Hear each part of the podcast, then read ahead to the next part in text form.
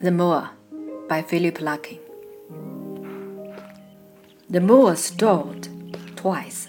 Kneeling, I found a hedgehog jumped up against the blade, killed. It had been in the long grass. I'd seen it before and even fed it once. Now I had mowed its unobtrusive world. Unmendably. Burial was no help. Next morning I got up, and it did not. The first day after death, the new absence is always the same.